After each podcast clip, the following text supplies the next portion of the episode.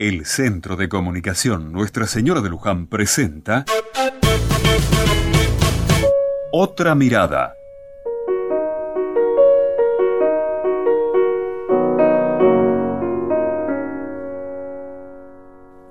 Hace unos días me encontré con una de las monjitas del barrio.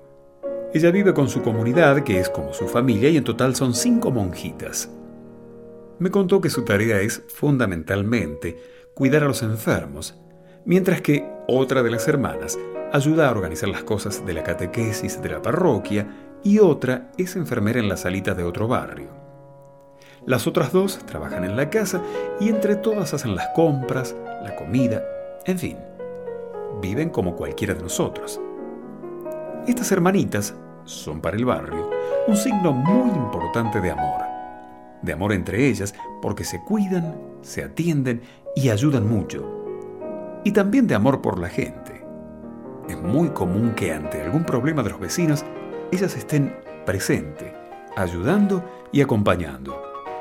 Pero no solo en los problemas, también las vemos en las fiestas de cumpleaños o casamientos o alguna fiesta que nos convoque a todos. Además, a pesar de sus propios sufrimientos, que los tienen, tienen siempre una sonrisa en la cara. Nosotros las consideramos parte absoluta e indispensable del barrio y también las ayudamos en cosas que ellas no pueden hacer, como arreglar un techo, o pintar, o correr un mueble pesado.